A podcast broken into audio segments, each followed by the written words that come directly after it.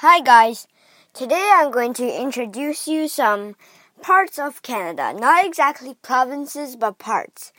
There are one, two, three, four, five main parts. But there are 13 provinces, I think. So the provinces are Ontario, Quebec, Newfoundland and Labrador or whatever, uh, British Columbia, Alberta, Manitoba, uh, Saskatchewan, Yukon, uh, Yukon, Northwest Territories, Nunavut, um, Prince Edward Island, uh, New Brunswick, and Nova Scotia. Yeah, so that's 13, but there's five parts, and they're named because of like their um, geographic position or yeah or what they have in their provinces. So the first part is called north which is the cold part or the inuit part.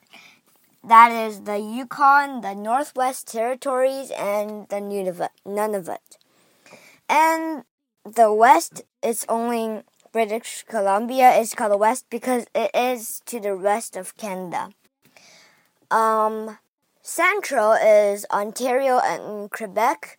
Well, they're not exactly positioned right in the center, but I think it's because the Ottawa's in Ontario and the, these two provinces, one Ottawa is in Ontario and two Quebec is nearest Ottawa.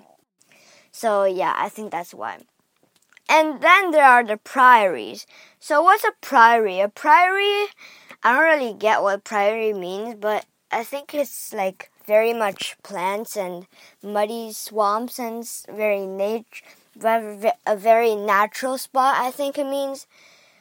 So yeah, and also there's west, which includes the Acadians, which is New Brunswick, Prince Edward Island, and Nova Scotia, plus Newfoundland and Labrador. So yeah, and I think I've explained everything, every part, and bye bye.